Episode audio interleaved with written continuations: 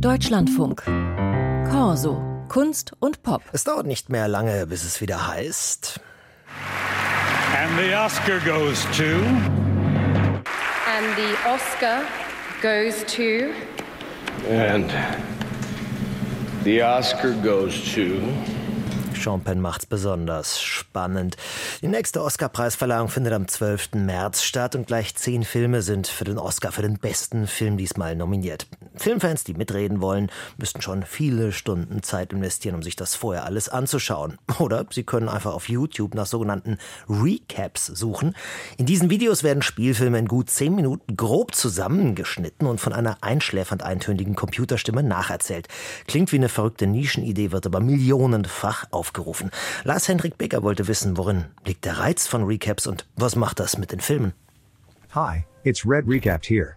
Today I'm going to describe a movie called Everything, Everywhere, All at Once. There are some spoilers ahead. Let's begin the film without further ado. So klingt es, wenn man einen der am meisten gefeierten Filme des letzten Jahres nicht gesehen hat und trotzdem so tun will, als ob. In 15 Minuten oder kürzer zusammengefasst, gesprochen von computergenerierten Stimmen und millionenfach geklickt. Filmrecaps, also kurze Zusammenfassungen wie diese, liegen voll im Trend. Schon jetzt gibt es zahlreiche Kanäle, auf denen sich ausschließlich Recaps finden lassen. Viele von ihnen posten täglich neue Zusammenfassungen. Welcome back to Movie Recaps. Dabei fällt auf, dass all diese Videos in der Regel gleich aussehen und klingen. Die Handlung wird von einer monotonen Stimme vorgetragen, dazu grobklotzige Montagen der beschriebenen Szenen und eine auffällig künstliche Wortwahl.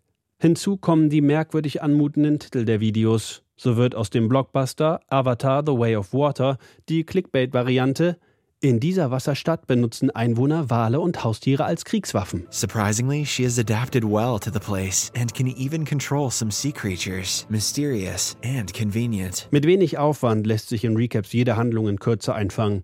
Wo man früher noch auf einer Länge von 120 Minuten bloß einen Film gesehen hat, schafft man heute 8 bis 12.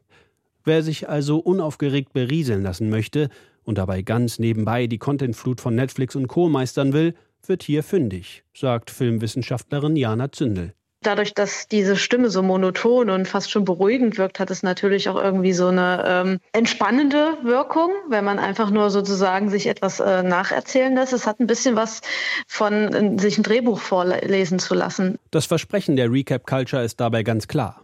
Du kannst alles wissen und überall mitreden und musst so gut wie gar nichts dafür tun. Frei nach dem kapitalistischen Grundgedanken, wenig Zeit und gar kein Geld investieren und daraus den maximalen Nutzen ziehen. Dabei können Recaps durchaus hilfreich sein, etwa als ein Hilfsmittel, um bei aktuellen Film- und Kulturdiskursen nicht ins Hintertreffen zu geraten. Und dass es eben so ein, ähm, ein Zugang ist zu einem Film und äh, dass es ja durchaus auch neugierig machen kann auf den tatsächlichen Film. Einfach auch so den Anschluss zu behalten, äh, ja, filmhistorische Diskurse, äh, Auseinandersetzungen. Dabei zählt in Zeiten der Contentflut allerdings nur eins: Content, also der Inhalt. Und den liefern Recaps ganz ohne Kontext, Subtext und Sinn. Dabei macht genau das jene Zusammenfassungen so verlockend, die einem scheinbar die gesamte Bandbreite Hollywoods als Minutenterrine verfüttern wollen. Was fehlt, ist echter Geschmack. Und das Phänomen zeigt? Zumindest auch, dass man nicht mehr an so einem ästhetischen, sinnlichen Erlebnis interessiert ist, wie es das Kino eben liefern kann. Dieses sich wirklich zwei Stunden Zeit nehmen äh, und äh, sich wirklich äh, einem Film vollständig zu überlassen, ohne dass man nebenbei noch was anderes macht. Und eines sind jene Recaps ganz sicher nicht. Fair. Denn während Filmstudios und AutorInnen jenseits der Blockbuster um jeden Cent werben müssen, rechnet sich das Geschäft mit den Recaps gewaltig.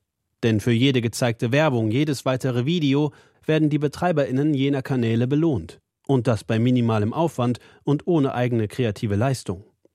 Es bleibt nur zu hoffen, dass Recaps dem Film sein vielleicht wichtigstes Merkmal nicht nehmen: das Publikum. Ein Film wird eigentlich erst zum Film, wenn er angesehen wird, wenn ein Zuschauer hinzutritt und diesen Film sich sieht, sonst ist es eigentlich kein Film. Erst durch das Hinzutreten eines Zuschauers wird eigentlich ja, der Film erst zu einem ganzen Rund, in dem eben was hinzugefügt wird bei der Rezeption, beim Schauen des Films. Somit sind Recaps vielleicht ein kurzweiliger Zeitvertreib, ein Kulturgenre für sich. Nur ein Film, ein Filmerlebnis sind sie ganz sicher nicht. Kann man gucken, muss man aber nicht. Das Fazit von Lars Hendrik Beger über sogenannte Recap-Filme.